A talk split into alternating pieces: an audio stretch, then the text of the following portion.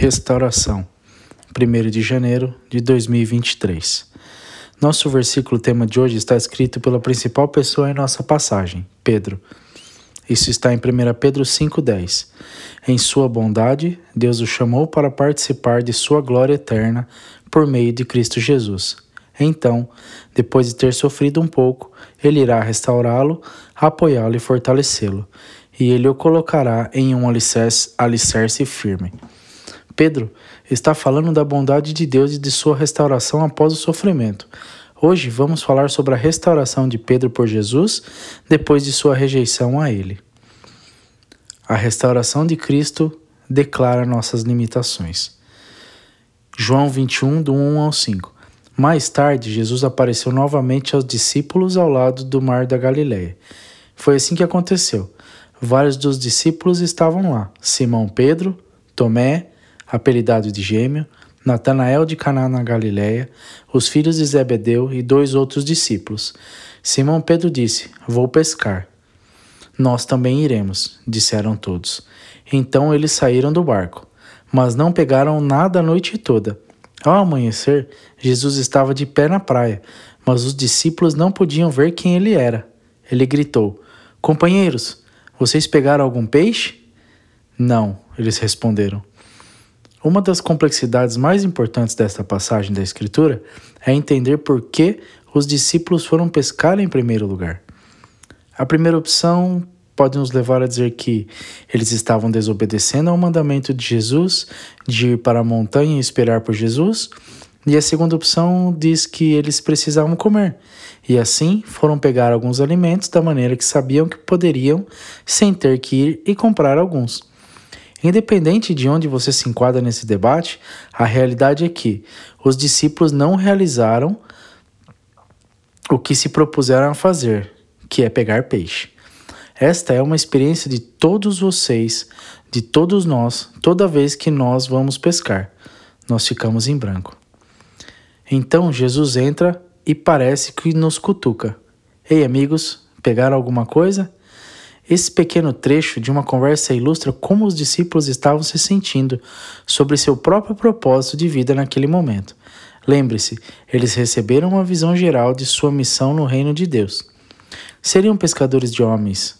Mas então Jesus morreu. Esperanças, sonhos frustrados, desorientação em qualquer tentativa de descobrir como viver uma vida que honre a Deus sem um especialista ao seu lado. Então, Talvez ainda mais chocante, Jesus ressuscitou. Ele está vivo e ao redor, mas os discípulos estão operando sob uma nova realidade, o que é realmente possível nesta vida? Confrontados com este incrível milagre da ressurreição, para não mencionar os milagres quando Jesus estava vivo antes de sua morte, os discípulos ficaram em branco em uma atividade muito humana com a qual eles estavam bem familiarizados: a pesca. Mas isso não era apenas uma imagem de suas limitações na pesca, mas realmente em viver uma vida fiel a Deus. Como podem seres humanos comuns fazer o que é esperado? Como eles poderiam realizar mais do que Jesus fez? Esta é a nossa limitação também. Romanos 3, 10 e 11. Ninguém é justo, nem mesmo um. Ninguém é verdadeiramente sábio. Ninguém está buscando a Deus. Nenhum ser humano naturalmente busca Deus. Não há nada em nós que alcance a Deus. Não só isso, mas mesmo que você pudesse, você não poderia se tornar justo. Não importa quão talentoso, quão experiente ou quão rico, isso não o tornará justo com Deus. Somos verdadeiramente limitados. É o que torna o Ano Novo uma experiência tão estranha para nós como seres humanos. Temos esses grandes sonhos de mudanças incríveis. Queremos ser justos, dormir melhor, gastar menos dinheiro, menos tempo em nossos telefones, ser mais generosos, menos consumistas, mais gentis, menos zangados. Todos os anos, confrontados com as nossas limitações, Jesus não diz aos seus discípulos que está tudo bem. Vocês podem fazer isso. Ele diz: Você pegou alguma coisa? Como isso está funcionando para você? Então veja o que acontece. João 21, 6. Então ele disse: Lança a tua rede do lado direito do barco e irão achar peixes. Então eles fizeram, e eles não podiam puxar a rede porque havia muitos peixes nela.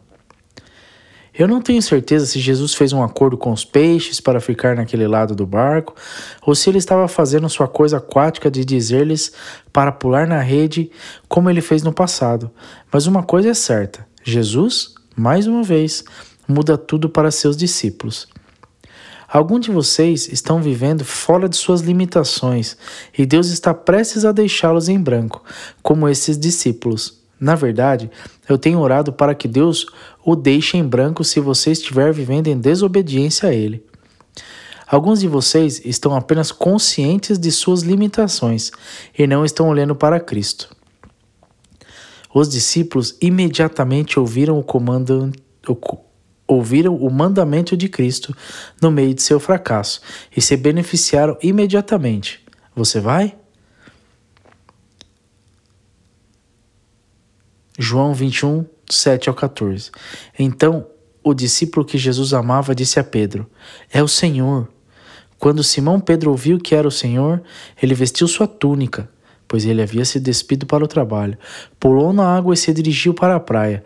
Os outros ficaram com o barco e puxaram a rede carregada para a costa, pois estavam apenas cerca de 100 metros da costa. Quando chegaram lá, encontraram o café da manhã esperando por eles. Peixe cozinhando sobre uma fogueira de carvão e um pouco de pão. Traga um pouco do peixe que você acabou de, pescar, de pegar, disse Jesus. Então Simão Pedro embarcou e arrastou a rede para a praia.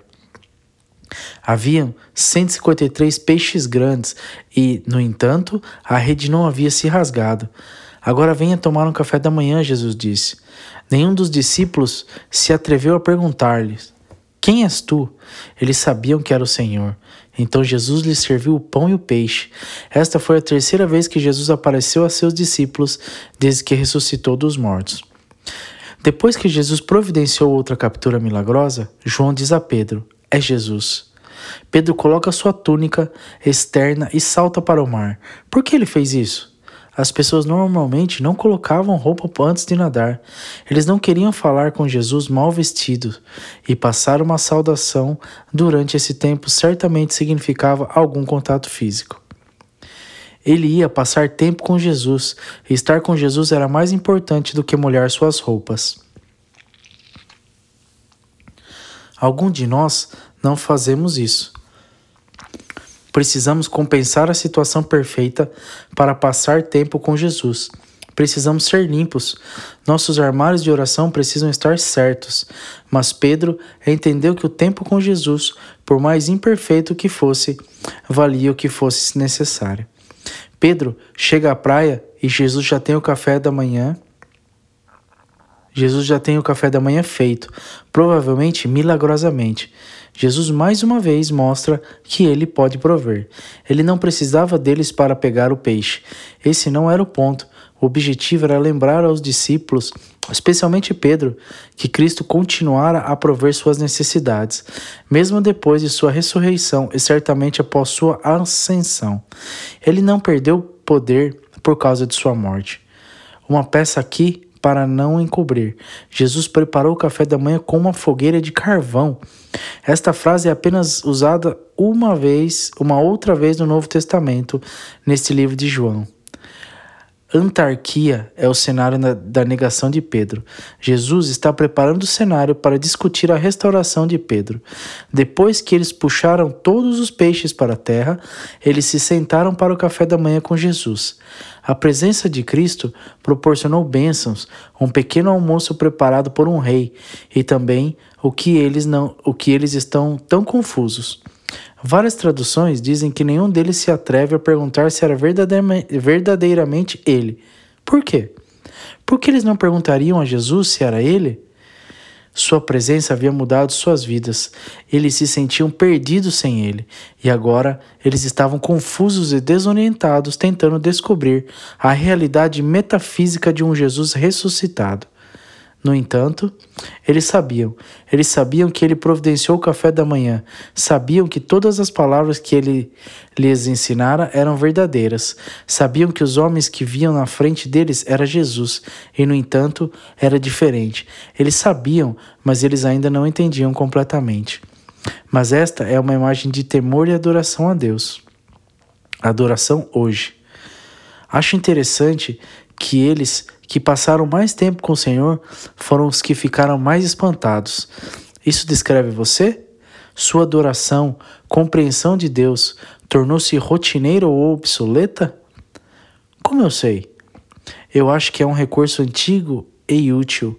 O Catecismo de Heidelberg, questão 2, diz desta forma: O que você precisa saber para viver e morrer na alegria desse conforto? O conforto de saber que não sou meu, mas pertenço a Deus. O primeiro, quão grandes são os meus pecados e miséria. Segundo, como sou liberto de todos os meus pecados e miséria. Como devo ser grato a Deus por tal libertação? Quão grandes são os seus pecados, a sua libertação, a sua gratidão a Deus por essa libertação? Isto é o que deve ser fundamento da nossa adoração. Toda vez que cantamos, toda vez que abrimos nossas Bíblias, toda vez que começamos a ouvir a pregação que honra a Deus. Hebreus 12, 28 e 29. Visto que estamos recebendo um reino que é inabalável, sejamos gratos e agradeçamos a Deus adorando com santo temor e temor, porque o nosso Deus é um fogo devorador. Jesus também estava mostrando a seus discípulos que ele ainda seria capaz de prover milagrosamente o que eles precisavam para cumprir a missão que ele lhes deu. Sua imagem, compreensão de Cristo e do Evangelho é mansa para você? Você já domesticou a natureza surpreendente de Cristo e sua obra na terra? Sua adoração ficou obsoleta? Como os discípulos, como os discípulos aqueçam seus corações pelo fogo da provisão de Cristo? Então, após o café da manhã, Jesus começa a restaurar um de seus discípulos. Ele já havia dado a Pedro uma imagem de quem ele deveria se tornar e o que ele deveria fazer. Mateus 4,19 Jesus chamou-lhes: Vinde, segui-me, e eu mostrarei como pescar pessoas. Mateus 16, 18 Agora eu vos digo que sois Pedro, que significa rocha e sobre esta rocha edificarei a minha igreja, e todos os poderes do inferno não a conquistarão. Pedro foi chamado para ser um pescador de homens, e ele seria usado para construir a igreja de Jesus Cristo. Você acha que Pedro pensou que isso ainda era verdade para si mesmo? Veja como Jesus o restaura. João 21, do 15 ao 17. Depois do café da manhã, Jesus perguntou a Simão Pedro: Simão, filho de João, você me ama mais do que estes? Sim, Senhor, respondeu Pedro. Tu sabes que eu te amo. Então, alimente meus cordeiros, Jesus lhe disse. Jesus repetiu a pergunta: Simão, filho de João, tu me amas? Sim, Senhor, disse Pedro. Você sabe que eu te amo. Então, cuidar das minhas ovelhas, disse Jesus.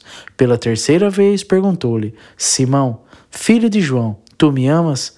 Pedro ficou magoado, porque Jesus fez a pergunta uma terceira vez, e ele disse: Senhor, Tu sabes tudo. Tu sabes que eu te amo. Jesus disse: Então apacenta as minhas ovelhas. É importante notar o quanto Jesus está disposto a investir na restauração completa de Pedro.